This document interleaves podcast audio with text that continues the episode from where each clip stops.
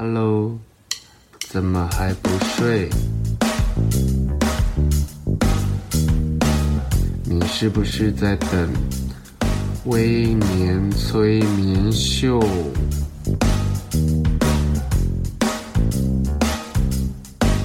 在还没有睡之前，赶快去帮我按个订阅。紧接着，我们就要开始今天的节目。Hello，大家好，欢迎收听今天的微年催眠秀。算一算，我也快四十岁了。我身边的朋友虽不至于鸟兽散，但时常往来的，其实早就换过好几轮了。在我人生算是忙碌的一个小巅峰的时候，还能够保持高度互动，称得上朋友的对象，一定是层层筛选。那何谓诚实又真实又成熟的交际呢？今天我有一个非常好的对象可以来分享给大家，让我们欢迎黄大米。欢迎好，大家好。大米的识人之术啊，我是时有耳闻啊。听说你自诩你的眼光可以进入特征组，帮大家识破国家机密的那种精准。应该是说我在挑朋友上面哈，其实我很在乎去观察这个人。比方说，嗯，我曾经有一个朋友，他面对一个呃很知名的作家邀约他一起出书。那这个朋友当时他是一个比较没有那么有知名度的人，那面对这种大牌等级的作家邀约一起出书的时候，其实是可以瞬间提升他的 label。而且就变他能度见度就会拉高，但当时我这个朋友呢，他坚定了拒绝了。因为他觉得他想要做一本他自己想要写的书，但他如果跟大牌作家合作，那这件事情呢就会变成是他没有主导性。那其实当他在跟我讲的时候，我就替他的人品画了加分，因为我觉得他是一个很懂得自己要什么的人，而且他不会对于那种虚幻的呃的名声给迷惑。我常常其实是在看别人在做选择，以及他怎么在。很艰难的时候，他选择拿什么跟放下什么，然后我就去看他的人品。我永远都相信一件事情：会背叛别人的人，然后会不对别人不太够意思的人，他也会有一天对你不太够意思。所以，比方说我在感情上面，我我现在四十几岁，我每次人家介绍给我的，大部分都是离婚的。那我每一次都会问他说：“诶，那你跟你前妻是怎么样分手的？”因为我觉得分手的时候还能够保持一种善良的时候，其实是很重要。还有分手的原因是什么？那我常常有时候有些男生。他就会跟我讲，就是他跟前妻在分手的时候赡养费的一个情况。那我听那个整个赡养费啊，我认为是亏待，因为有些男生是真的付不出这一笔赡养费，但是有些男生他是很付得起，甚至前妻曾经在买这个房子的过程当中，他都已经有出钱了，可是他是不愿意把这些钱还给前妻，然后自己拥有这间房子。那对我而言，这样的男生就超不 OK，所以我会觉得。会善待别人的人，也会善待你。那以你的世人之术，你多久可以看出一个人的虚实？然后你判断善恶的标准是什么？因为刚刚大米有举了几个例。你会从一个人在最艰难的时候做的决定去判断他这个人本质是好还是不好。可是我觉得一般人他可能眼光比较钝一点，他可能没有办法像大米这么敏锐去观察到这个人究竟是好还是不好。可是其实，在很多时候，这个善恶的标准其实每个人都不太一样。那有一些我自己觉得比较比较努钝一点，就是比较。就我妈常骂我，就说：“那你真的很钝，我很不会阅读空气，我很不会看人家脸色。”那可是这样的状况下，我们要如何有一些基本的择友条件？在我们大概三十几岁到四十几岁这个阶段，什么是我们？选择朋友的依据，我觉得如果你今天要找到一个就是属于正派又不会就去欺压你，然后又诚信的人，其实有很多小地方。比如说你们在公司的团购或订便当的时候，你突然发现就是说，哎，这一次的团购可能就是少了一份，或者是订便当少了一个。那这一个人呢，是谁愿意这时候先牺牲？然后比如说没关系，那我就哎、欸，你们这个你们先吃，那我等那个便当店再送来。像这样会稍微愿意牺牲一下自己的人，基本上我认为他是一个好人。嗯，再来就是呃，我认为钱品是人品。嗯。就是呃，你们在出去的时候，那他是不是一个永远都会？比方说，我以前有一个男朋友，他就是会常常就是不带钱。那不带钱之后是我付掉的。那我付掉了之后，而且我那时候为了给他面子，我可能那一次的呃火锅的钱是八百块，我就拿一张一千块给他，然后请他去付账，因为给他面子让他去付钱，他不会再找回我两百。然后我就会觉得，我的妈呀！所以我觉得大概是从一些小细节上面，你去观察他是不是愿意公正的对别人，甚至你如果发现他是一个会愿意委屈自己跟牺牲自己的人，这种人立刻捞起来。我觉得这种人很难得啊，因为我也、欸、我觉得还蛮多的。就是说，你当你自己是个好人的时候，其实你很容易吸引到。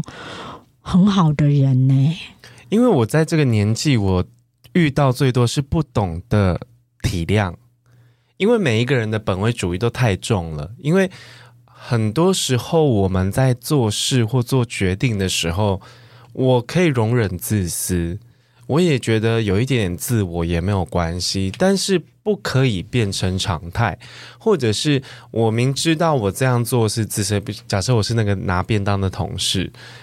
我就很饿啊，然后我就没有办法装作很洒脱，我不吃啊。但是你可以在当下自私，或可能稍微的呃占别人便宜一点点，但我会注意到他是不是懂得回馈。哦，对啊，是啊，这件事情会让我判断这个人可不可以深交。前阵子，因为我一个朋友。就惯性失恋，我真的超讨厌失恋的人。可是有时候那种很好的朋友失恋，你又不得不……我跟你讲，你要珍惜。现在你是在听惯性失恋，像我们四十几岁就是在听失婚，有没有好过一点？有有失婚也差不多是失婚，哎，不一样哦。我们失婚还有财产的微博哦。对啊，然后他就是这个女友已经交往很久了，然后他也不是，他就是。很难得会跟我讲这么心里的话，然后就从他失恋的大概两三个月前，然后我这个朋友就是我这个人就两两肋插刀，我就说你在哪？你现在不要一个人在家，因为他之前跟他女友同居，然后他一个人在家一定会想很多，因为经历过那种有人搬走、同居人搬走那种阶段。我说我家有我家有空房间。不然你不好意思的话，你睡客厅也 OK，你就是不要一个人，或者我去陪你。嗯、然后他支支吾吾的才才我才发现他喝醉了，然后就开始一直就是那种喝醉的人，就是酒品不太好，然后就一直很失控。然后因为我知道他家在哪，我就说，我就一直跟他保持通话，因为怕他会想不开。我这个人就比较那个婆婆妈妈心态，我就很怕人家想不开。然后就半夜冲到他家去，然后我就看到他就是整个。上次去他家的时候是整整齐齐的，现在上这次去他家的时候很像被抢劫过，因为精神不好啊。对，然后什么垃圾都乱丢啊，然后我就跟那个那个收垃圾的回收阿伯一样，就是帮他一直整理家里，然后把他弄就是弄到整个稍微像人一样的时候，然后他就整个已经醉到醉到翻掉。然后我就说，哦，我要去，我我隔天要上班，我没有办法一直陪。哦，不，隔天有事情，我要我有工作，我没有办法一直陪你。然后他说不用管我，不用管我，就 OK 这样子。然后他说反正我就又要情绪勒索，反正我现在也没有人要管我，就是。然后我说好，那你好好的睡一觉，然后我明天忙完我再给你通电话这样子。然后就这样这两个月就一直陪着他，好像失恋。然后他也我觉得有时候有有些人的感情状况会影响到他的工作表现，然后他也觉得工作上的人对他对他有一些意见。那以前都没有听过这些事情，但我后来仔细想想，其实是你的工作态度变了，所以旁边人会对你颇有微词，然后你会觉得你在人生谷底、失恋、感情最糟糕的时候，大家都不谅解你。然后到前一天，我终于受不了，半夜又打来卢，他说。他叫我帮他帮他打给他前女友。他说现：“怎么那么惊？现现在，他说我说怎么了？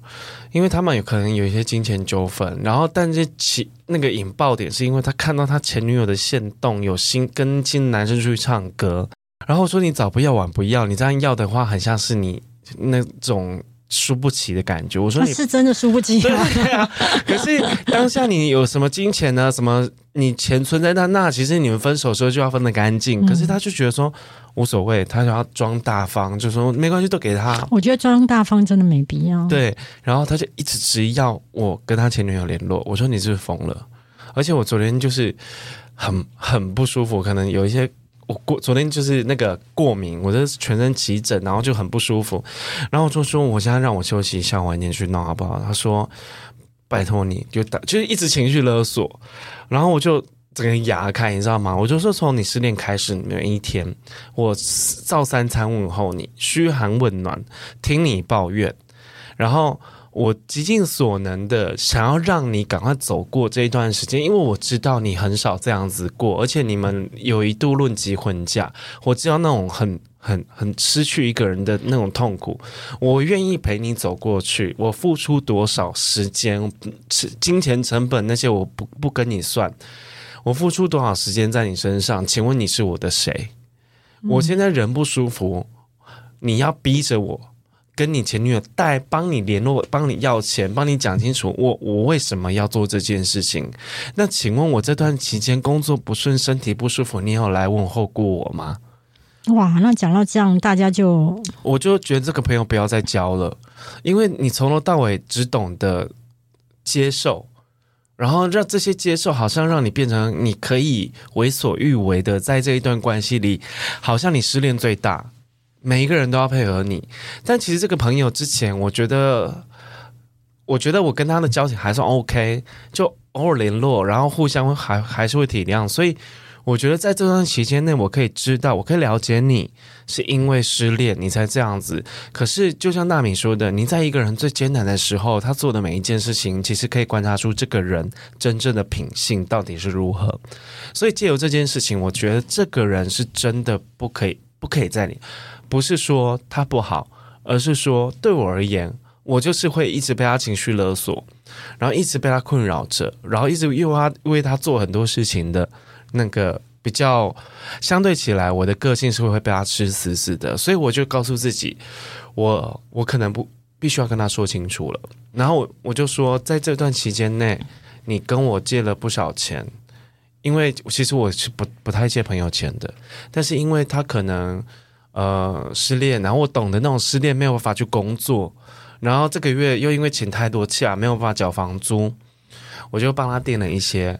然后其实我也没有打算拿回来，我觉得就就是我们这种，我的心态是我丢借出去的，我就不太会想要有期待说你会还我，但是我希望我借出去的是值得的，有有办法帮你度过这些难关就 OK 了。然后我昨天这样跟他讲完之后，我就说：“请问你有来体体谅我？我现在真的身体不舒服，而且我打过去也很唐突，半夜两点多诶。然后我就说：你是不是又喝酒了？然后你是不是又在发疯了？你可不可以放过我？我就大概是这样子。让我讲到这么重的话的时候，他没有没有回，没有道歉。到今天刚早上的时候就说什么我欠你的钱会算清楚，然后这段时间打扰你了。然后我昨天我就。看完他那些话之后，我我就在想，我昨天的决定是对的。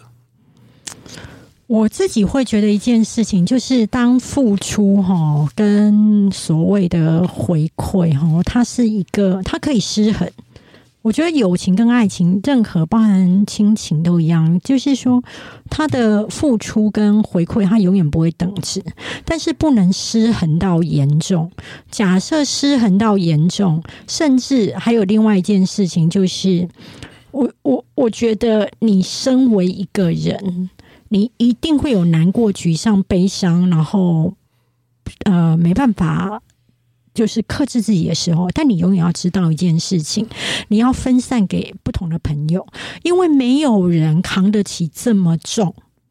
因为他第一次听的时候，他会同理，甚至还有点猎奇，因为觉得新剧情嘛。到第二次听的时候，他还会觉得还是可以稍微同理，然后我愿意花一点时间，因为你哭得这么惨。到第三次听的时候，简直是像在吃回锅回锅肉，然后炒八次，他已经会觉得厌烦。那我觉得，身为一个假设你正在一个处于情绪低潮的人，你应该抓这一种情绪的垃圾桶，你要多放几个，不然你只放在一个人身上，那一个人一定会扛不起。你去想想看，你去想想看你自己的体重。你全部压在一个人身上，没有人是可以陪着你扛起你的身体走十步的，因为真的太重了。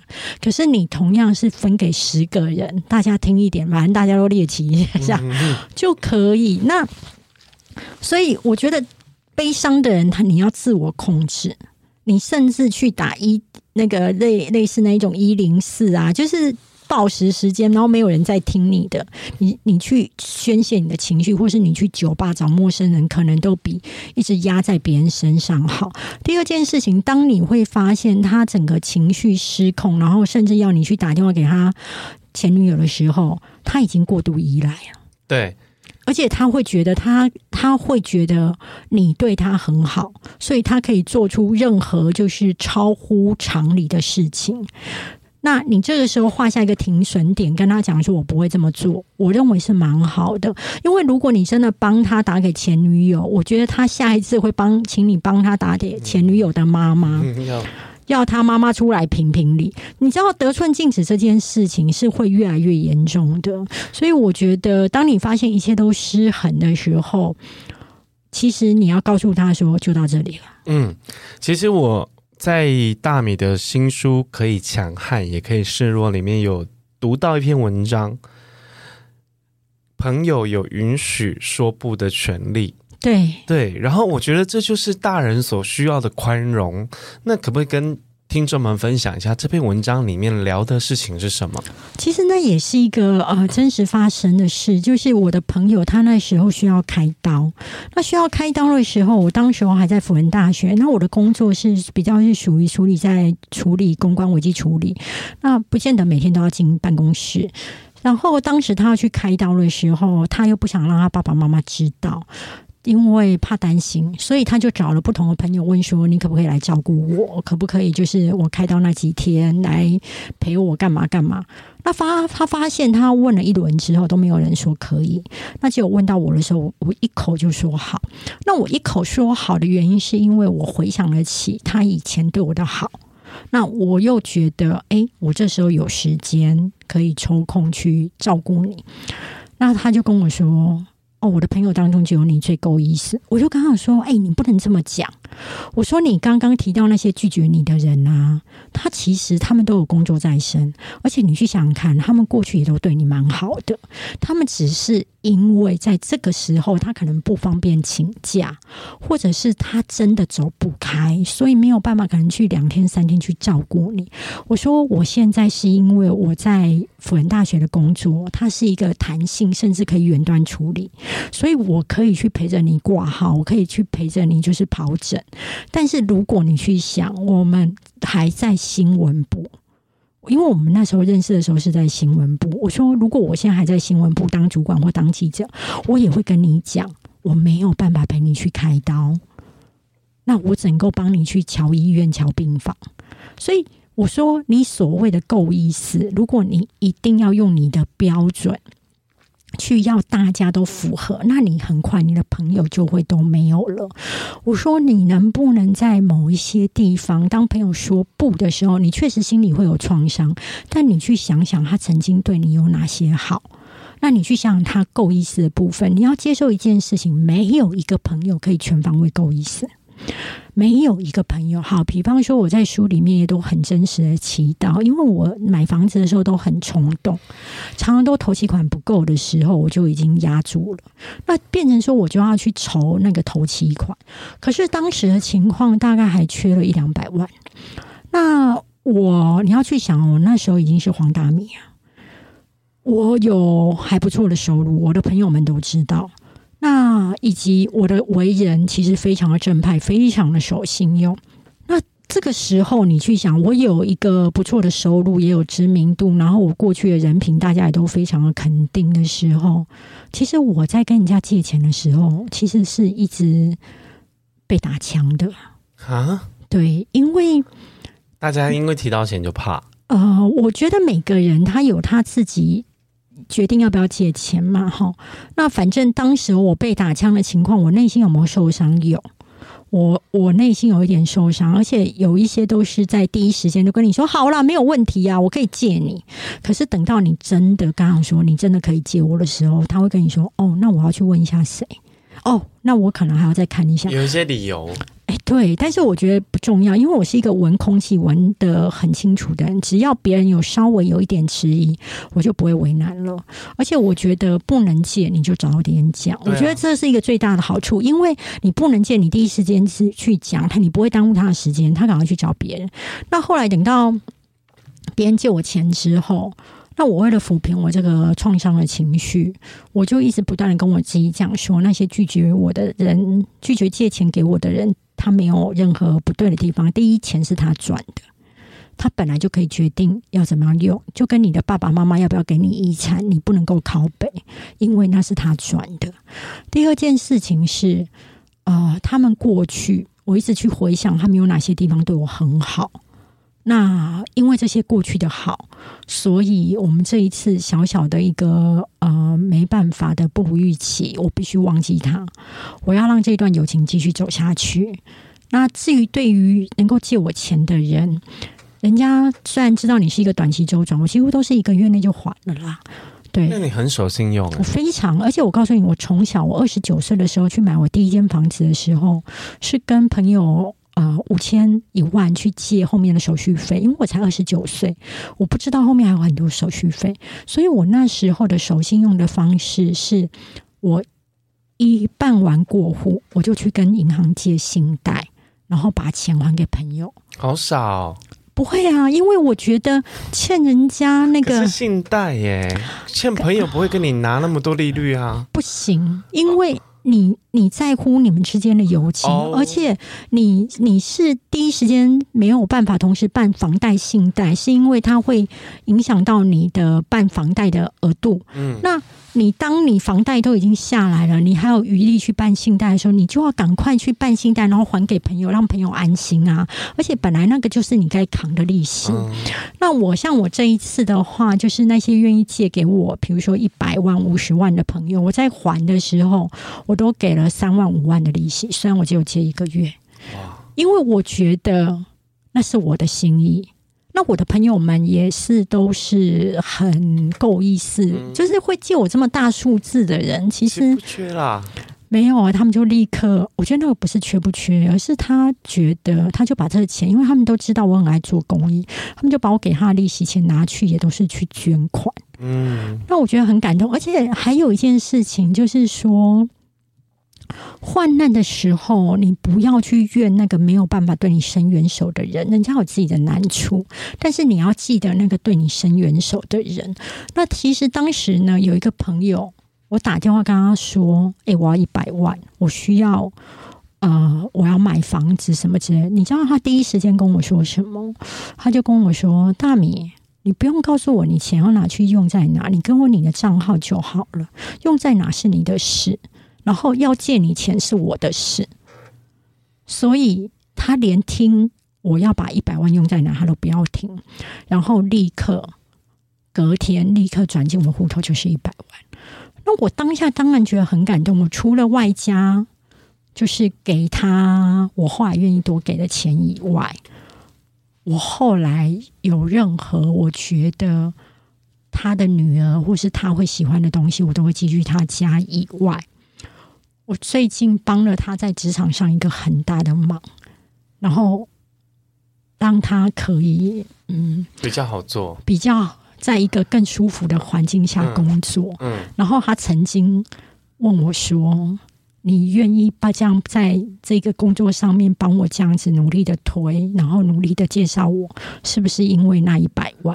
我就刚好说那一百万绝对有原因，绝对有有有这个推有关，有关，嗯，因为你曾经对我这么好，在我这么样需要钱的时候，嗯，我的家人是拿不出来的哦。是，然后。我说这一百万绝对有关，但是你要知道一件事情：职、嗯、场上的东西你没有能力，我推你上去也是推你去死。对啊，我说是因为你能力非常的够，嗯，所以我也会才把你列位在首位，嗯。那如果你今天能力不够，你借我这一百万。其实我也是不会推你上去的，因为我可能会用别的方式来报答你。烂泥扶不上墙啊！真的，真的，真的，真的，我觉得每个那时候在我这么危急的时候帮助我的人，我是用不同的方式在回报。然后还有一件事情就是说，你知道我们打输的时候，其实真的是很需要别人的拉抬跟帮忙。嗯。那你永远要知道一件事，我相信你也很有感触。今天不是我过去曾经帮了谁。将来有一天我出书，那一个人就会帮我，并不是啊，并不是。可是我们可以接受这个，并不是，是。因为我们可能也有可能是那个朋友他新出来的书就是打不动我，嗯、那我可能这一本没有帮，但是下一本打动我了，我就下一本帮。嗯，可是我有一个情况就是，我很帮他，嗯，非常帮他，我各方面不论书啊、业配，我真的超帮他。但后来我才发现，你被利用。我两本书他都没有帮过我。对啊。然后你知道吗？当我发现，你知道，因为我太忙，我没有注意到，嗯、而且彼此平常关系互动太好。嗯。我突然发现说，哎、欸，我这么帮他，他从来没有帮过我的时候，当然我尊重他有不帮我的自由。嗯。但我有我回收的权利。嗯。就是我觉得我们已经失衡到。太失衡了，嗯，那我不太清楚你这么不愿意帮我的原因，但我选择未来你的帮你的忙的部分，我应该就不太会这么付出了，因为我真的觉得不值得，不值得。对，所以你知道，你每次出一本书的时候，除了你跑通告很忙。你内心也会感受到很多的人情冷暖。那我们不敢说，我们一定是可以去做到一个全方位顾及到已经帮过我们忙的朋友的一个回馈。但真的，我有在做尽力而为，而且我可能在 A 这件事情，你那本书可能真的就不是我的痛调，那我是在别件事情帮你。嗯，对，绝对是啊。好，这一段节目呢，我们真的是。看到我自己看到大明数度哽咽。好，下一段节目我想要聊更深一层的感情关系。好，休息一下，待会见。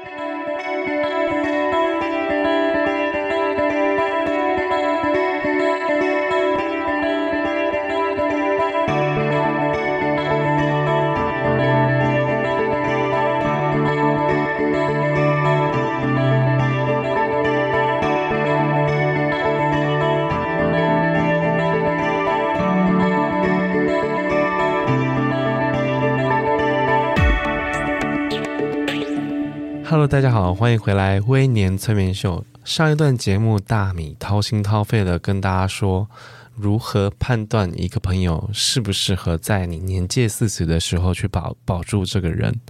这段节目，我觉得我们再谈私密一点。其实我们这段。这这种年纪，我要在网上，其实要让你找到一个狠下心可以跟他走天涯的对象很难，很难，不可能啦！你说不可能，除非就是奇迹。然后，但是你在书中有一个故事，我觉得好精彩哦，一个叫荒唐至极的吃素男之恋。这段恋爱带给你很多很多启示，诶，我看你还有条列式的告诉读者。对，因为他的一个前情提要，就是因为我是一个呃，在工作的时候，我其实是不太会去跟我的受访者去放闪啊，或者示好放电的那一种人，所以就会变成说，当我又这么投在三十几岁这么全心投入在工作的时候，其实我真的是呈现一个我身边是不会有感情世界的。那当时。女生哦，我不太清楚现在世代怎么样，但是在我们以前的世代当中，二十几岁，我以前在大学的时候还算抢手，但是当我后来就是呃投入职场之后，其实我一直以为，我一直停留在我过去还是抢手的时光，但。其实真的天真了，因为其实办公室里面已经没有那么多异性在媒体圈。第二件事情就是活体很少，男生真的超少。对，然后后来到等我意识到一切的，就是我的行情已经不在的时候，我需要去找一个人的时候，其实我已经来到了大概三十四、三十五了。那那时候我第一次就是去婚友社。甚至去参加很多的换桌联谊。那我去婚友社的时候，婚友社看到我的时候，就是非常的开心，因为整个外表看起来还 OK，感觉上就是新货到，可以推，可对，可以推。可是他看到我写了年纪之后，他脸色就一沉，他会觉得已经年纪太大了，三十五、三十六的时候。然后那时候我还记得，因为你那时候已经是在媒体当中，已经是呃，我忘记是主管还是已经是资深记者了，所以你一直是呈现出去受去采访的时候。然后大家都会觉得你好棒棒，但是我完全没有想到说我在婚友社的时候，当他看我写出来这个数字之后，我还是沉浸在那样觉得自己好棒棒当中。然后他就跟我说：“哎，那个我们哈的会费有两种，然后一种就是终身制，就两万块；另外一种就是单次啊、呃、三次五千。”然后我就想说，既然老娘要在这边找伴侣，就要很有魄力，我就跟他说。我要办终身制的两万，下两万，他不收，因为他觉得你们他觉得应该是找不到这么多人给我配，然后我会特收，所以他就跟我说，他很婉转的跟我说，那你你你你你先不要那个上三次三次三次五千的啊，你看看这样，可是他脸上的迟疑，突然让我了解到我的行情不好，我在人肉市场当中已经不是。那样的盛开的花朵，花车是花车，对，已经是 on sale。然后结果我还记得，我第一位他安排的是一个医生，嗯，然后然后我那时候聊就觉得，哎，好像也聊得来，我就跟那医生说，那待会要不要去吃个东西？因为已经时间到了。那医生就跟我说，哦，我没有办法，我待会还有两位，拽的嘞，因为他是行情好的，所以他同一天。他被排了好几位，我是属于排不上的，所以我只有一位。对，那那时候我突然了解到一件事情，天哪，我真的可能要想个办法。那我觉得我个性很保守，就是我对陌生人，其实我只会谈公事，不知如何谈恋爱。我必须放下我很多的一个心防，我才有办法去。去谈恋爱，而且我可以，我想要看到这个人人格当中让我吸引我的地方，或是人品好，所以我那时候就觉得说，好，那不然我就去念正大传播学院的硕专班，因为我觉得，第一，我以前是念世新，那我想要就是洗个学历，有个正大的学历，好像大家会觉得我是一个聪明的人。第二件事情就是，我觉得。我很习惯在校园谈恋爱，因为我前两段的恋情都是在大学，所以我觉得去念书那个氛围当中，我比较能够好好观察人，所以我就是抱着是洗学历跟谈恋爱。那我记得我还。在考上之后的自我介绍，我就直接跟大家讲说，我今天是来这边找男朋友的。如果大家有看到比较好的男生，就是麻烦介绍给我。然后你知道吗？大家就突然就是鼓掌，就会觉得哦，金佳琪太有趣了。一个人 他来念目标明确，对，就是他是来来谈恋爱的这样子，然后还可以这么坦坦然然的说出来。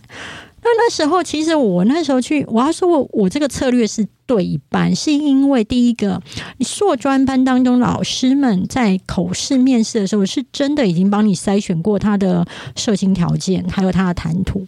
但是，我觉得呃策略错一半，应该说对一半的部分是在于传播学院还是男生很少。嗯，我觉得我要去商管。我应该要去理工，因为我觉得理工，我后来发现理工男生都对女生很好，文组的男生都把女生当屁，因为文组的男生就是一天到晚都在看到女生，看多了不会觉得我必须对这个少数动物来就是多照顾。可是对理工男而言，他只要看到一个女生，他们可能会互相惊讶，说：“天哪，有女生呢！”他们就是一群饿了很久的狼啊！对，所以他们会把你女孩子认为是一个珍稀动物，会加以保护。所以就变成说，我那时候去，我比较鼓励大家，你要先去。你如果是像我这样的想法，你先去看一下那个性别比例，池子里面要有鱼多一点。对对对，不然你就算再美，你都不好。好，然后之后去，我就发现我们班只有五个男生，那五个男生当中，要么就已婚的，要么就不爱女生的，那其然后还有一个是吃素的，那我就会觉得，哦，好。整个太烂了，就是素质怎么会只有这样？然后我一度想要休学，那我的同学，我的其他同学就跟我规劝说：政大这么大，你不要因为这几棵树就放弃整个森林。但是我要告诉你，其实硕士班其实你很难再去其他系所。所以后来我就跟其中一个吃素的那个男生交往。那交往的时候，我是一个非常有精神洁癖跟道德洁癖的人。而且我曾经因为被劈腿过，所以我很讨厌就是在感情上面就是所谓的横刀夺爱才是真爱，或者是抢来的东西。因为我真的觉得我不喜欢面对那一种感情上面厮杀猎捕还有拉扯的过程，我觉得那个都会让我很不舒服。所以当时我跟这个男生在交往的时候。我有问他说：“你到底有没有女朋友？”他就跟我说没有。但是我又记得他在新生训练的时候就有讲说，其实他有未婚妻，而且他打算就是念完书之后就要跟未婚妻赶快结婚。那那你那时候怎么会鬼遮眼呢？明明有。我跟你说，你心动了，你就容易愿意相信。你知道吗？最好的话术从来不是那个人讲的多好，而是你心动了，你愿意选择相信。那他那时候面对我的质疑的时候，他就声泪俱下的哭着说他没有女朋友，一切都只是因为他是做业务的，然后他又是吃素，所以呢，他想要避开太多的所谓的业务应酬，他就可以用我陪女朋友、我陪未婚妻的名义，就不用去应酬。然后他就接着说，如果会因为我这一个。就是未婚妻的幌子，让你跟我不能在一起。那这一件事情我不能接受。我为什么要因为这件不存在的事情而失去你？那你当下因为你有喜欢他，然后又看他在这样子，就是一直哭着，然后跟你说他真的没有女朋友，你当下就真的相信了。那后来果然他真的有未婚妻，然后那个真的是让我整个大震撼。然后那时候已经交往了，那所以我就跟他说：“哎、我可以退一步，但是你告诉我你什么时候会去把这件事情处理完？”他说七天，我就跟他说：“你七天之后如果没有处理好。”没有跟未婚妻结束，就是我跟你结束了。我说我不要这样的三人关系。然后在这个处理的七天当中，我不断的看着他去在电接电话的时候就大骂未婚妻。然后我就跟他说：“你不要这样骂他，演戏的啦。”对，演戏，因为他往往都是骂完他之后转身，拍谁拍谁，转身又去继续跟他同居，然后跟他讲说：“不好意思，刚刚我怎么样？”对。他就是一个眼很大的人，然后以及我在跟他这么短暂的交往当中，我发现了他很多，比如说在金钱上会占你便宜。那比方说，我曾经在他生日的时候特别送蛋糕到他们公司的时候，然后他都没有回我电话。我后来问他说：“请问你有收到吗？”他说有。他说：“我之后跟你讲。”回到。等到他下班后见到我的时候，他就跟我说：“啊，因为你送来这么大的蛋糕，其实会让其他的同事哈以后哈都很难做人，然后那个会造成说大家，我的主管说以后大家都要像你一样，就是比照办你送一个大蛋糕来公司这样子，所以我就没有办法在第一时间打给你。然后我就觉得这什么鬼扯。”然后之后我们一起吃饭的时候，他就跟我讲了一句话，他说：“哎，我觉得你送蛋糕这一招很厉害。”我说：“什么意思？”他就说：“哦，就让大家知道你的存在啊。”然后你知道我整个超生气，因为我觉得我没有要去宣示主权，他把自己的心态框在你身上。对，而且我觉得他在公司一定有暧昧的对象。垃圾，对，都喜欢忍不住。所以我觉得他一定是不只有女朋、嗯、呃未婚妻，一定在公司还有暧昧对象，才会连个蛋糕他都不敢打电话给我。嗯，然后等到我们呃在等他处理他未婚妻的时候，其实你知道吗？解除一个婚约七天是搞不定的。嗯，那我都是那一种，其实我也有一个点不好，就是说我会觉得你说了什么，你就要守信用。所以七天一到，他还没有办法。解除婚约的时候，就换我跟他说分手。嗯，那换我跟他说分手之前呢，因为我们是硕班的同学，我就有听到别人来告诉我说：“哎，大米，你知不知道他跟班上另外一个女生走得很近？”然后我就想说：“哎，拜托，这段感情你在乱七八糟哦！你现在又跟一个人走得很近是怎么样？而且我知道那一个走得很近的女生是一个女主播，她本身以前就很喜欢他。”然后我就会觉得，到底现在是一个什么样的情况？然后当时他跟他的未婚妻是处于正在谈分手、谈解除婚约，那我又跟他分手了，所以就会变成当中他一度本来约好说，为了表示他真的是对我认真的，他要在端午节的时候带我去见他爸妈。那我不是跟他分手了吗？他就立刻换带这位女主播去见他爸妈，所以。天哪，这渣到不行哎！对，我只能够说他，嗯，他在换感情的速度上面，比掉了一只手机再补办一只还快。我觉得你太浅了，因为他同时进行。对，嗯，但是我后来能够理解到一件事情，就是说对他而言，他最重要，他不喜欢有一种被甩掉的感觉，他不要他人生有空窗期，他不要一个孤单。那当时他就。未婚妻，他就真的是解除婚约了，然后他跟这个女主播就真的在一起了。然后当他后来他们在一起之后，他还会来，我当时还在电视台，他会来电视台送水果。然后我觉得我当时真的很错，就是一个人，你怎么会同时已经在跟其他两个女生这样，然后还会来我这边？你知道那水果我都不敢吃诶、欸。因为我真的很怕里面不知道放什么，我真的会怕。对，而且我就觉得这一切都已经太失控，太失控了。而且你知道，我那时候真的很害怕，这一切已经超乎我能够理解。那当时我自己会觉得，我等于卡在一件事情。我为了这一段很不开心的感情，我那时候已经休学了。然后，因为我觉得我真的没有办法再去班上同时看到他。跟他的女主播朋友，而且他女主播朋友还写了一封信，跟全班来骂我说，一切都是我自作多情，她老公是一个多善良的人，那那些送花送水果的事情，只是乡下人的热情，一切都是我搞错了。然后把你讲的好像很有手段一样，没有，他讲的很像就是我自我贴金，然后又又去伤阿花花痴，然后又去跟人家乱讲她老公多不好，她老公有多善良。你知道我当时看到他。西西给全班一起骂我的信的时候，你知道我多伤心吗？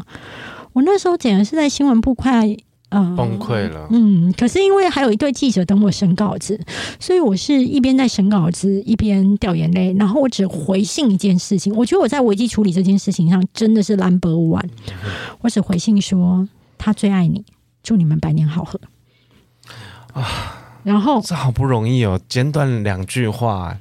对，因为我觉得我多回什么都会引起新的风波。嗯，那你说，其实你这一封信只是要强调他有多爱你嘛，以及我多有多花痴嘛，还有你们多坚贞嘛？那我就回你的总结啊，他最爱你，祝你们百年好合。那你在这段感情里面，嗯、你，有没有学到什么？有有有，第一件事情就是说，其实我觉得。呃，我也从我情敌身上学到很多事情。比方说，以女主播来讲，她就是设定她二十九岁就一定要结婚。她也知道这个素食男有了未婚妻，有我，然后还有他。可是她会觉得这一切只是过程，她要定这个男的。其实你知道吗？在爱情当中，如果你能够这么坚定要定一个人，我们先撇开他们三年后的离婚来说，其实你是一定会得到的。嗯。对，所以你要得到什么？你能不能接受这中间的枝枝节节？如果你能够接受的话，你是可能够比较能够得到这个东西，但不代表能够适合走长远的路，这是他在我身，我在他身上学到。那我在我这个吃素的前男友身上也学到一件事情，就是说每个人对爱情当中的一个呃纯度要的是不一样的。对他而言，他就是不要有空窗期，以及他觉得他是真的爱我，所以他付出了跟未婚妻分手的一个代价。但是他曾经骂过我说：“你曾你除了站在道德的制高点上批评我之外，你做了什么？”但是我承认我是站在道德制高点上面去批评你，但我真的没有为这一段已经不堪的感情再多挽留。但是我要说的一件事情，有道德洁癖就是我的爱情。嗯。所以我没有办法不站在道德的制高点上评断你，那我情愿选择我要的感情，而选择孤独。对，那水脏了，我就是不会喝。所以我觉得这一段恋情就是让我也修正了一件事情，就是原来我自己是一个。谈恋爱如果谈的不顺的时候，是不惜牺牲了所有的学业，然后甚至工作也做不太下去的。所以我最近有沉淀一件事情哦，就是说。我有时候跟厂商会有一些不愉快，业配的时候，厂商啊，就是在沟通过程当中不愉快。其实有时候都会影响到我的心情，因为有些厂商我真的把他当朋友，那个是超越金钱。但是如果我发现这个厂商其实后来都有一些事情上面让我觉得很失望的时候，哎，其实我会难过三天呢。我会觉得你把。感情这件事情真的放的太重了，我放很重啊，我放很重，我我不容易把这个人当成很好的朋友，可是我只要认定了，我是大于利益的，哎，嗯，然后我我们两个真的是。没有资格在教听众这件事情。一个在上半段节目说自己被一个朋友连累的多惨，一个下半段节目说自己有多死心眼。我真的超死心眼的啊！然后，所以我后来了解到一件事情，我我最近其实是不断的在觉察自己。嗯哼，我觉得我最近最大的收获是在觉察，就是说我其实是一个不会让别人吃亏的人。嗯，然后别人对我的好，我其实都会想要回报。嗯，那我才会觉得这我回报完之后才结束完这一回合。嗯，对，然后。哦，所以我突然发现，我如果跟越多人做人际的交涉，我我跟越多人当朋友，我跟越多人有接触，其实我在身心上面都是一个强大的耗损。因为我太不想要让对方吃亏，所以我就会用更大的力气去回报。所以我后来发现，其实孤僻跟孤独还蛮适合我的，因为不会让我这么累。嗯，然后这是我第一个察觉。第二个察觉就是说我太重感情，所以如果连厂商让我失望，我都可以三天情绪都很烂。那你知道吗？爱情的世界里，当你爱他的时候，其实他就是拿了你的。呃，情绪高低的一个遥控器。那感情之间当中的磕磕碰碰，绝对比商场上面的失望来的更多。那我就会沉淀我自己，是说，以我这么样的呃专注，跟不会去对不起人，跟以及那么在乎对方的一个情况之下。太纯粹了，不太适合谈恋爱，因为你会用你的纯粹，你高标准的要求自己，那你也容易高度失望。那你高度失望之后，你可能开团夜配或是你的演讲邀约什么都不用做了。嗯，会连带影响。对，会连带影响。你会因为一场爱情，不见得可以收入增加，但很容易收入大减少。所以我自己突然了解到一件事，就是上天对我的善意。所有给我的可能都是上天给我的善意，甚至不给我的，也许是上天有他高度的智慧，认为不给我反而是更好的。嗯，其实现在的我们已经可以看待那些貌似错误的决定，但我们不认为那是错误，我们会把它视为一段过程。对，我觉得大敏这本书其实有一些文文章也呼应到，就是可以强悍，也可以示弱。其实，在我们这个年纪，想要展现的是一个能屈能伸的态度。我可以放，也可以收。如何在拐到脚之后，我们还可以优雅起身，叉着腰摇摆向前。我觉得大米这本书里面有非常多可以读的智慧。好，节目的最后，我想要用一句就是大米书中的话来分享给听众：你是世界的中心，你是世界的主宰，你不是拥有太少。而是忘了凝视手中的幸福。好，谢谢听众，也谢谢大米，谢谢威廉。好，期待我们下次还有大米的新作品。谢谢，好，拜拜，拜拜。